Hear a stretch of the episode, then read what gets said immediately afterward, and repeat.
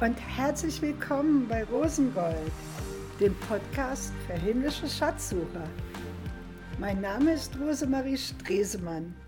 Ich möchte mit dir Schätze in Christus entdecken, denn es gibt ja noch ganz viel unentdeckte Schätze auszugraben.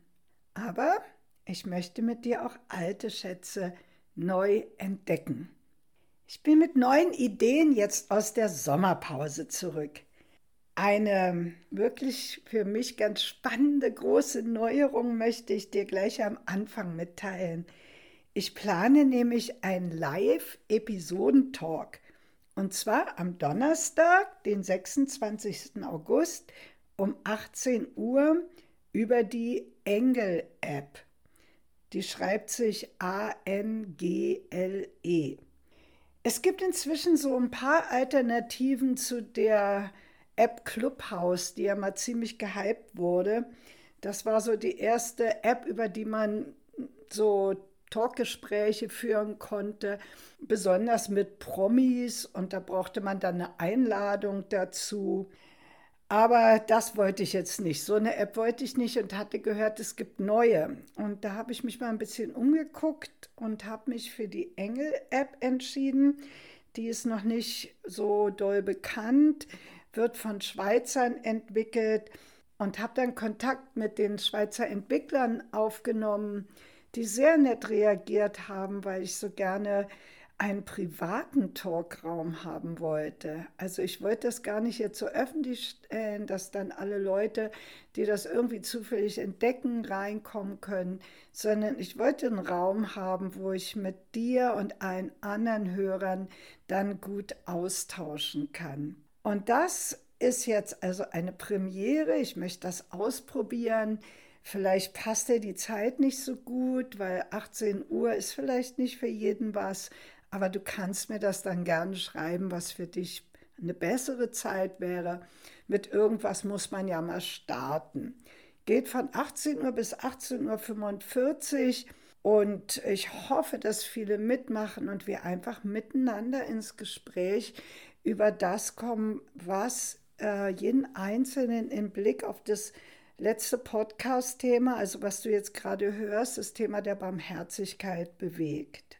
Dieser private Raum ist eben nicht öffentlich auf der App überhaupt sichtbar. Deswegen brauchst du einen Link dazu, um hineinzukommen. Und den veröffentliche ich in den Show Notes. Da gibt es also den direkten Link, über den du entweder per Computer oder per App auf dem Handy beitreten kannst.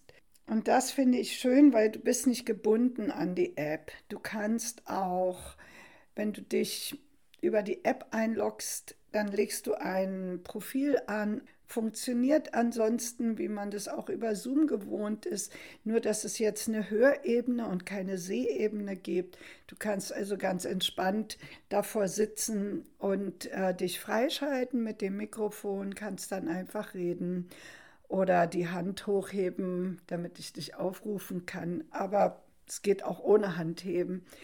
Also du bist Herr über das Mikrofon und kannst dich einfach beteiligen, auch über Chat geht das auch. Ich freue mich darauf, wenn wir das zusammen ausprobieren können am Donnerstag, den 26. August, also um 18 Uhr.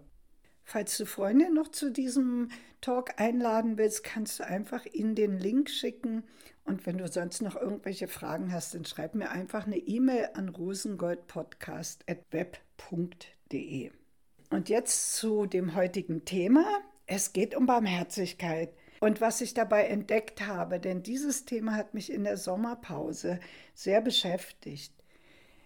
Ich war bei Freunden im Allgäu und sie haben mir netterweise ihre Wohnung zur Verfügung gestellt, nachdem wir noch eine Zeit zusammen waren. Da konnte ich dann also in Ruhe wandern, was ich sehr, sehr liebe. Ich finde überhaupt, das Allgäu ist eine wunderschöne Gegend. Und ich genieße das immer so, in der Natur zu wandern und mit Gott mich zu unterhalten, mit ihm auszutauschen. Und wirklich so von Herz zu Herz, wie man eben mit einem Freund spazieren geht. Das ist für mich immer so eine kleine Paradieszeit, wenn ich das dann auch in einer wunderschönen Natur tun kann. In dieser Zeit lese ich normalerweise also nicht Zeitung und mache viele Sachen nicht, die ich eben sonst so mache, um einfach wirklich auch den Kopf frei zu kriegen. Und genau in diese Wanderzeit fiel dann die ganze Flutkatastrophe. Diese Nachrichten erreichten mich ziemlich spärlich, weil ich nur ab und zu auf so eine App geguckt habe und am Anfang gar nicht begriffen habe, was ist denn das da los? Und das dauerte so ein paar Tage, bis ich dann auch noch mal einen längeren Fernsehbericht sah und dann erst erschloss ich mir so ein bisschen die Dimension dessen, was da eigentlich passiert war. Und meine Gedanken waren dann bei all den Menschen, die plötzlich alles verloren haben. Ich kann mir kaum vorstellen, dass dieses Unglück irgendjemand ja unbeteiligt gelassen hat, also dass er nicht sich darüber Gedanken gemacht hat und vielfältige Empfindungen vielleicht dazu hatte. Ich weiß nicht, wie es dir damit ergangen ist, aber vielleicht kennst du sogar Menschen, die betroffen waren. Ich habe dann gehört, wie viele Menschen sich einfach sofort aufgemacht hatten, um dann vor Ort ganz praktisch zu helfen. Und da habe ich mich natürlich auch gefragt, wie kann ich denn jetzt helfen? Was ist denn mein Teil? Und ich wollte nicht einfach irgendetwas aus dem Kopf tun, so einfach mal schnell spenden oder sowas, sondern ich wollte wirklich etwas tun, was aus meinem Herzen kommt. Dann habe ich aber festgestellt, dass mein Herz irgendwie wie erstarrt war. Es hat sich wie erstarrt angefühlt. Da war ich sehr irritiert. Und dann habe ich mich ziemlich verunsichert selber so in Frage gestellt und fing an, diesen Zustand meines Herzens beurteilen zu wollen. Dann liefen so innere Dialoge wie, alle anderen scheinen ja sofort bewegt zu sein in ihrem Herzen. Was ist denn mit dir los? Bin ich kaltherzig? Das war irgendwie eine erschreckende Frage für mich. Und wenn du meine Episoden schon länger hörst, dann weißt du, dass ich auf einer Herzensspur bin. Eines, was ich dabei schon gelernt habe, ist, dass es überhaupt nichts löst, wenn ich mich selber beurteile, wenn ich über mir selber und meinen Herzenszustand Urteile fälle, sondern das vergrößert nur den inneren Stress. Oft habe ich ja in den letzten Episoden ein Gespräch mit meinem Herzen geführt, aber ich merkte irgendwie, das kann ich jetzt nicht. Da habe ich mich tatsächlich einfach nicht getraut, weil ich in diesem B- und, und Verurteilungsmodus steckte und mir nicht zutraute, dass ich in eine gute Kommunikation da eintreten kann. Deswegen bin ich gleich zu Gott gegangen, um mit ihm ein Gespräch zu führen über den Zustand meines Herzens. Ich wollte wissen, wie er das sieht. Und was ist denn das überhaupt mit der Barmherzigkeit? Das Thema hat mich seitdem nicht mehr losgelassen und jetzt grabe ich den Schatz der Barmherzigkeit seit dieser Zeit aus. Und ich möchte dich jetzt ein bisschen teilhaben lassen an dem, was mir dabei wichtig geworden ist. Je mehr ich diesen Schatz ausgrabe, desto größer wird er. Und er scheint mir so viel wichtige Aspekte zu haben. Jetzt hörst du erstmal meine subjektive Sicht auf das Thema, aber vielleicht hilft dir diese Sicht, selber den Schatz der Barmherzigkeit auszugraben und dann zu entdecken, was es denn für dein Herz bedeutet.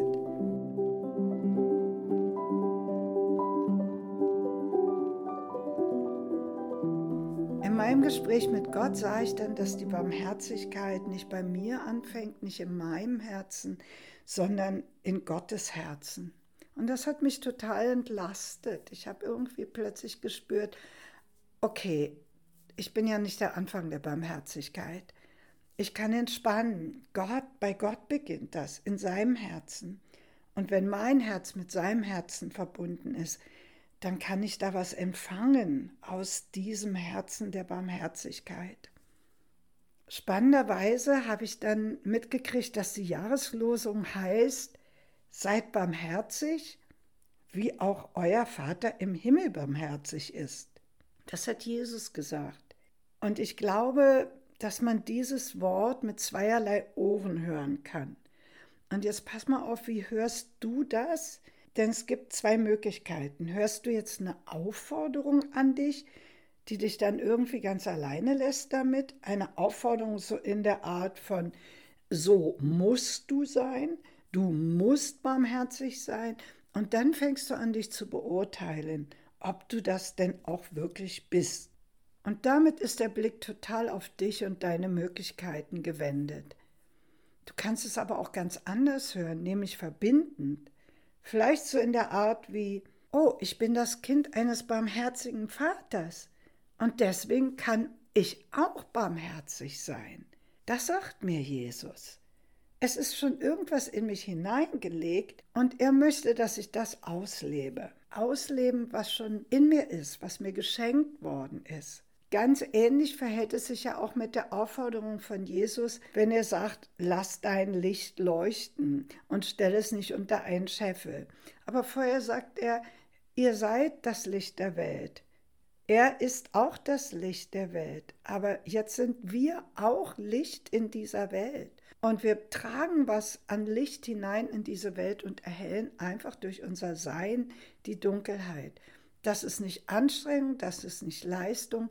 Und was Jesus möchte, ist, dass wir das nicht unter ein Scheffel stellen, also irgendwie unter etwas, was es dann hindert zu leuchten. Aber es ist erstmal vorhanden. Und deswegen kannst du diese Bibelstelle eben auch so hören, du bist fähig. Du bist fähig, barmherzig zu sein. Einfach jetzt sei das. Ich weiß jetzt nicht, was bei dir angeklungen ist, mit welchem Ohr du das gehört hast, aber in dieser Zeit, als ich so ein bisschen eben geguckt habe, was ist mit meinem Herzen, ich habe dann schon zu dieser zweiten Variante tendiert. Es war mir irgendwie schon klar, ja, das ist mir geschenkt, das ist in meinem Sein. Aber trotzdem habe ich einfach gespürt, mein Herz ist irgendwie wie erstarrt, irgendwie eingeengt. Und ich habe es erstmal nicht verstanden. Und dann habe ich gemerkt, dass ich eine Furcht vor Überforderung habe. Die Katastrophe, die war so groß, es waren so viele Menschen betroffen. Das hat mich tatsächlich erstmal innerlich wie gelähmt. Ich will doch gerne mein Herz öffnen und die Not wahrnehmen, denn bevor ich überhaupt eine barmherzige Tat tun kann, da muss ich sie doch erstmal wahrnehmen. Ich muss doch hingucken was ist da für Not? Und ich kann eben mein Herz öffnen oder ich kann es verschließen. Wahrscheinlich meint Jesus mit dieser Aufforderung, sei doch barmherzig, wie dein Vater im Himmel barmherzig ist, auch so ein Stück, guck doch einfach erstmal hin und lass das doch zu, dass diese Not dein Herz berühren darf. Irgendwie braucht es, glaube ich, diese innere Erlaubnis. Denn das war es, was mich behindert hatte, hinzugucken und genauer abzuspüren, was, was kann ich denn mit meinen Möglichkeiten tun. Ich war total erstarrt in, boah, das wird mich völlig überfordern und hatte gar nicht den Mut, mein Herz wirklich zu öffnen. Ich brauchte dieses Vertrauen, dass es gar nicht die Not ist, die darüber bestimmt, ob ich barmherzig bin oder nicht. Denn das war mir dann mehr und mehr klar, ich bin es doch schon. Ich bin es doch schon, weil ich mit Gottes Herz verbunden bin. Und er hat sein Herz doch weit geöffnet für die Not in dieser Welt. Und er verschließt es auch nicht mehr. Aber irgendwie braucht er auch mein Herz, damit er diese Welt mit seiner Liebe berühren kann. Ich finde, das ist ein wunderbares Geheimnis, dem ich ja immer mehr auf der Spur bin. Gott hat sich in Jesus am Kreuz von seiner verwundbaren Seite gezeigt. Er hat sich verwunden lassen von dieser Welt. Er hat sein Herz durchbohren lassen. Und das heißt, er wird es doch nie wieder verschließen. Seine Liebe ist doch seitdem weit geöffnet für diese Welt. Und er gibt diese Einladung an jeden, dass er in diesem geöffneten Herzen ein Zuhause findet. Und wenn das mein und dein Wohnort wird, dann ist es eigentlich doch ganz natürlich, dass dieser Liebesraum ein ängstliches oder verschlossenes Herz durchaus befreien kann, sodass es sich öffnen will und nicht öffnen muss. Alles beginnt ja immer wieder bei Gott und jeden Morgen sagt sein Wort, ist seine Güte neu, ist seine Treue neu, ist auch sein Erbarmen neu. Und sie sind ja auch erstmal für mich da, wie David sagt im Psalm 23, ja Güte und Barmherzigkeit folgen mir nach mein Leben lang. Ich habe übrigens mal gehört, dass es eigentlich sowas ist, nicht nur die, die trotten mir hinterher, sondern die jagen mir hinterher. Also das sind meine treuen Begleiter, die wollen überhaupt nicht irgendwie so ein bisschen hintangelassen sein. Die sind da, Güte und Barmherzigkeit zuerst mal für mich. Und das ist irgendwie diese Voraussetzung, dass ich auch mein Herz öffnen kann. Als ich nun also diesen Schatz der Barmherzigkeit weiter ausgegraben habe, dann, dann habe ich entdeckt, dass barmherzig zu sein auch ganz eng ähm, damit zusammenhängt, nicht zu verurteilen. Das ist wie ein Zusammenhang, den kann man gar nicht auflösen. Jesus sagt nämlich nicht nur in diesem Wort, seid barmherzig, wie auch euer Vater im Himmel barmherzig ist, sondern sofort danach sagt er, richtet nicht damit ihr nicht gerichtet werdet. Vergebt, so wird euch vergeben werden. Wir hatten schon über die Schatzräuber gesprochen, die immer versuchen, uns die Schätze zu rauben, die wir in Christus finden. Jetzt habe ich auch den Schatzräuber der Barmherzigkeit bei seinem Versuch zu rauben in meinem eigenen Leben ertappt. Und sein Trick, er versucht mich dazu zu bringen, dass ich auf mich selber gucke, meine eigenen Fähigkeiten, meine eigenen Möglichkeiten und dann malt er mir ein großes Schreckensszenario vor Augen, dass ich doch überfordert werde, wenn ich jetzt mein Herz öffne. Und er arbeitet mit Angst und mit Lüge.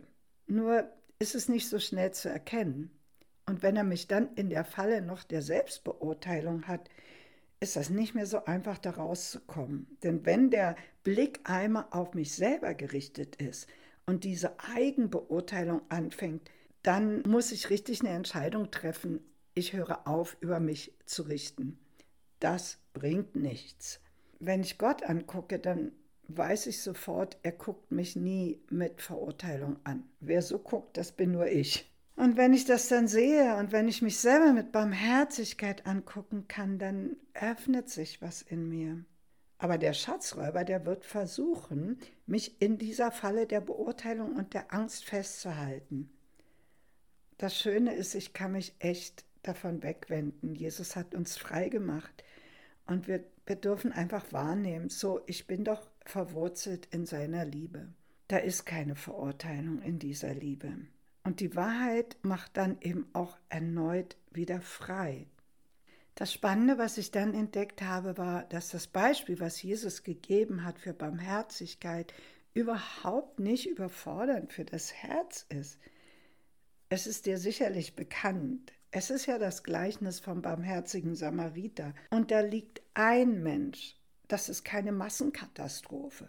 Da liegt ein Mensch mitten auf dem staubigen Weg von Jerusalem nach Jericho. Ausgeraubt, nackt, mit zerschlagenem, blutigen Körper. Und er ist nicht mehr in der Lage, aus eigener Kraft aufzustehen.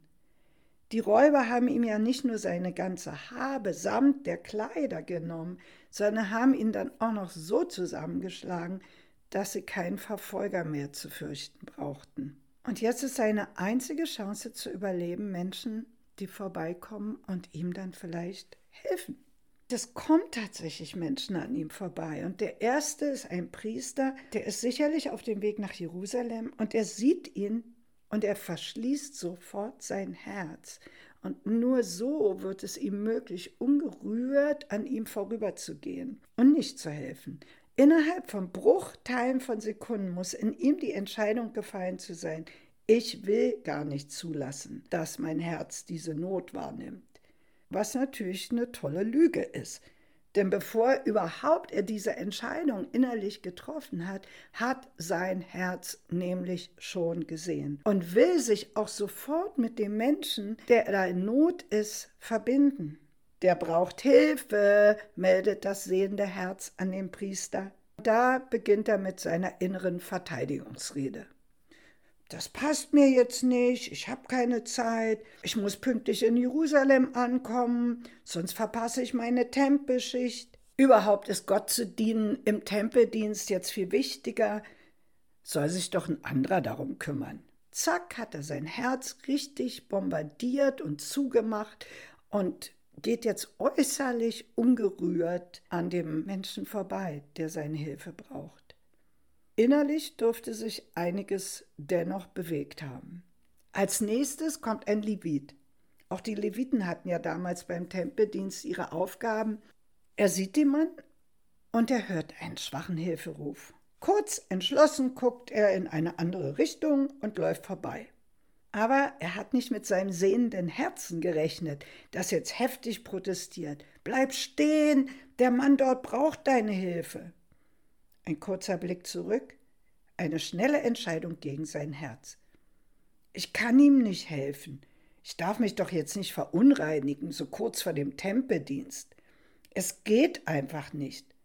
Vielleicht habe ich mich ja verhört und er ist schon tot.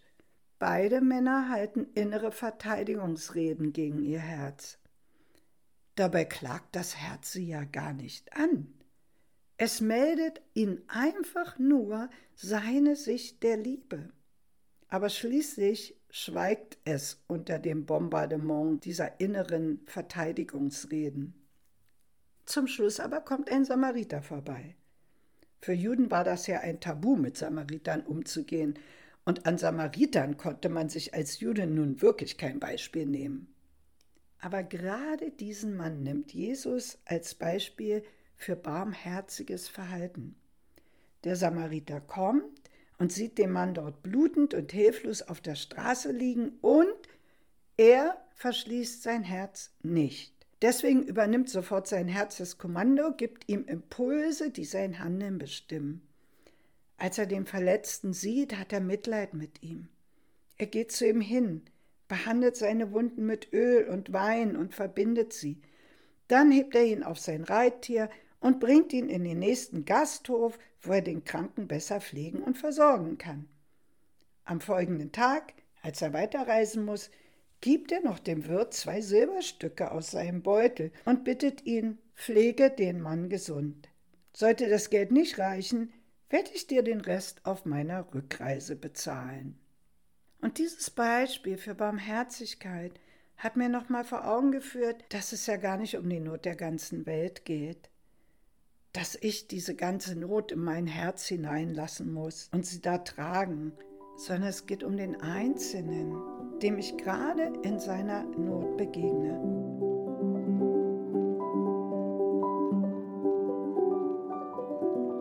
Austausch mit einer Freundin über dieses Thema hat sie mir dann erzählt, sie wünschte sich, dass Beispiele für barmherziges Verhalten nicht immer so dramatische Beispiele wären, die im Alltag einem eigentlich so gar nicht begegnen, zumindest nicht so häufig. Brauchen wir nicht eigentlich ein Verständnis für Barmherzigkeit im Alltag? Also was ist die Alltagsbarmherzigkeit? Wie sieht denn die im täglichen Leben aus? Eben nicht in diesen Ausnahmesituationen.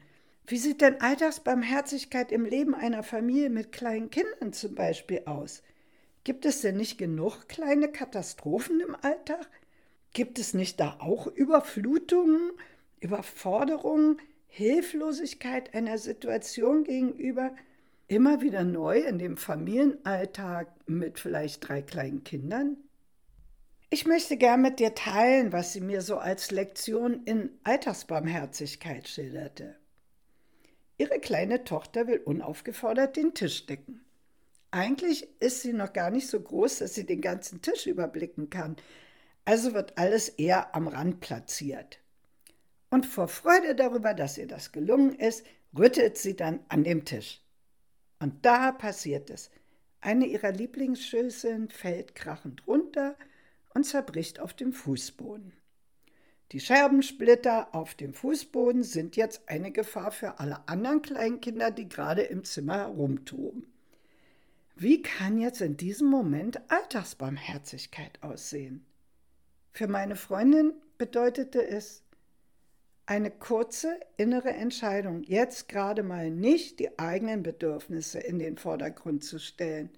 Sie ist gestresst, und bräuchte eigentlich für sich selber Entlastung. Zum Beispiel jetzt mal richtig losbrüllen und das Kind anschreien. Das würde ihr natürlich eine Entlastung geben. Aber stattdessen fällt sie diese innere Entscheidung, ich möchte jetzt wahrnehmen, wie es dem Kind geht.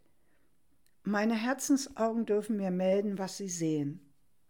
Ich sehe, mein Kind ist traurig und spüre zugleich, dass es sich schämt. Da ist Angst. Meine Tochter fühlt sich schuldig. All das nimmt mein Herz innerhalb von Bruchteilen wahr. Und weil ich es wahrnehme, spüre ich auch Liebe und Erbarmen. Ich will es gleich trösten, in den Arm nehmen, mir den Kummer anhören, den meine Tochter hat. Danach werden die Scherben aufgesammelt. Barmherzig zu sein, hat mir jetzt selber gut getan. Der Ärger ist weg. Ich kann meine innere Erschöpfung aber durchaus spüren. Die bringe ich in einem Stoßgebet zu Gott. Herr, gib mir neue Kraft. Altersbarmherzigkeit ereignet sich wahrscheinlich jeden Tag in deinem Leben, in meinem auch, aber vielleicht merken wir es gar nicht. Aber alle Entscheidungen, die du triffst, wo du einen anderen Menschen oder dich selber nicht mehr mit den Augen der Verurteilung ansiehst, da öffnest du schon dein Herz. Es bewegt nicht einfach, dass barmherzig zu sein gar nicht heißt, dass ich immer eine Lösung habe oder irgendwas Hilfreiches tun kann hilfreich, jedenfalls in meinen eigenen Augen. Schon alleine irgendwie, dass ich diese Not wahrnehme und sie ein Stück dann auch mitleide, verändert etwas für den anderen. So, jetzt zurück zu meinem Ausgangspunkt, die Flutkatastrophe. Ich habe dann also mit anderen Menschen gemeinsam angefangen, für die ganze Situation, die Betroffenen sowie für die Helfer zu beten. Das tue ich auch immer noch. Ich fand es spannend, dann in Wikipedia zu entdecken, dass die katholische Kirche in ihrer Lehre die Werke der Barmherzigkeit in sogenannte leibliche Werke und geistige Werke unterteilt. Davon soll es je sieben geben. Dabei habe ich mich dann eindeutig auf der Seite der geistigen Werke wiedergefunden. Zu den geistigen Werken gehört unter anderem nämlich auch das Gebet, gehört das Trösten, das Verzeihen und noch einige andere Werke.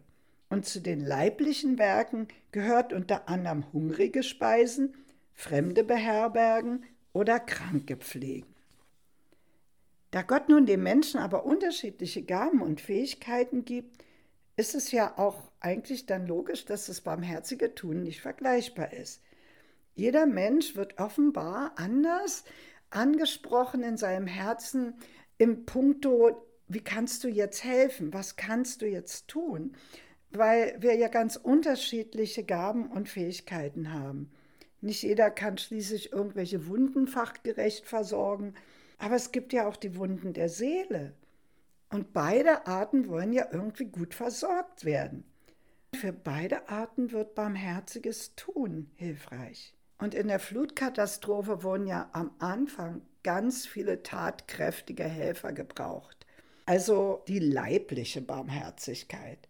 Aber zugleich ging auch von Anfang an Seelsorger in das Gebiet, denn auch die geistige Barmherzigkeit wurde von Anfang an gebraucht. Und so freue ich mich, dass ich entdeckt habe, dass meine Art der Barmherzigkeit ganz stark auf der Ebene des Gebets liegt und dass ich immer noch einfach jetzt beitragen kann, dadurch zu helfen. Dadurch zum Beispiel, dass ich auch für Helfer, die ich kenne, die in, in dem Gebiet arbeiten, ganz konkret beten kann.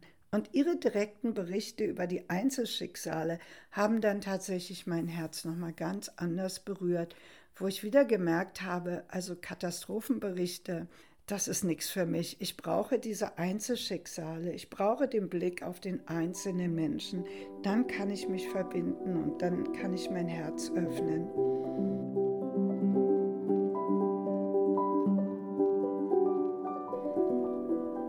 Barmherzigkeit sieht also sehr unterschiedlich äußerlich aus, aber sie beginnt irgendwie immer innen, in dieser Entscheidung, hm, ich mache mein Herz auf, ich gucke hin. Ein sogenanntes unmenschliches Verhalten ist ja gerade dadurch gekennzeichnet, wir sagen, das ist unmenschlich, wenn jemand nicht barmherzig ist. Und deswegen glaube ich, dass es so wichtig ist, diesen Schatz der Barmherzigkeit zu hüten, das ist eine richtig wichtige Aufgabe. Das ist mir jetzt mehr und mehr bewusst geworden. Wenn wir einfach nur in unsere jüngere Geschichte zurückgucken, dann erkennen wir ja, was das für extrem schreckliche Auswirkungen hat, wenn wir die Barmherzigkeit uns rauben lassen und wenn wir nicht auf unser Herz acht geben. Behüte dein Herz, da ist auch der Schatz der Barmherzigkeit drin. Mein Tipp für heute, vielleicht hast du Lust bekommen, diesen Schatz der Barmherzigkeit für dich selber weiter auszugraben, dann können dir vielleicht folgende Fragen helfen. Wie sieht für dich Alltagsbarmherzigkeit aus? Welche Art der Werke der Barmherzigkeit liegt dir denn eher? Das geistige oder das leibliche Tun? Wie könntest du einen barmherzigen, nicht verurteilenden Blick für die Menschen, die mit dir im Alter verbunden sind, entwickeln? Wie könntest du das einüben? Musst du vielleicht bei dir selber anfangen? Suchst du noch mehr Impulse oder Beispiele? Ich verlinke dir noch eine Ausgabe der GGE-Zeitschrift Geistesgegenwärtig, die in vielfältiger Weise dieses Thema beleuchtet. Und ich würde mich so freuen, wenn wir beim Episodentalk darüber austauschen können. Und die nächste Podcast-Folge erscheint am 8. September.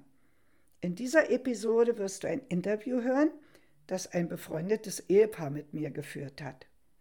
Zum Schluss, alle Informationen und Bibelstellen, die ich in dieser Episode gebraucht habe, sind wie immer in den Show Notes. Dort findest du auch alles, was du zur Teilnahme am Episodentalk am 26.08. von 18 Uhr bis 18.45 Uhr brauchst. Ich freue mich, wenn du bei dem Episodentalk dabei bist oder mir per E-Mail Feedback gibst zu den Episoden rosengoldpodcast.web.de. Du findest mich auch auf Instagram rosengold-podcast. Bis zum nächsten Mal. Ich freue mich auf dich hoffentlich aber schon beim Episodentalk. Deine Rosemarie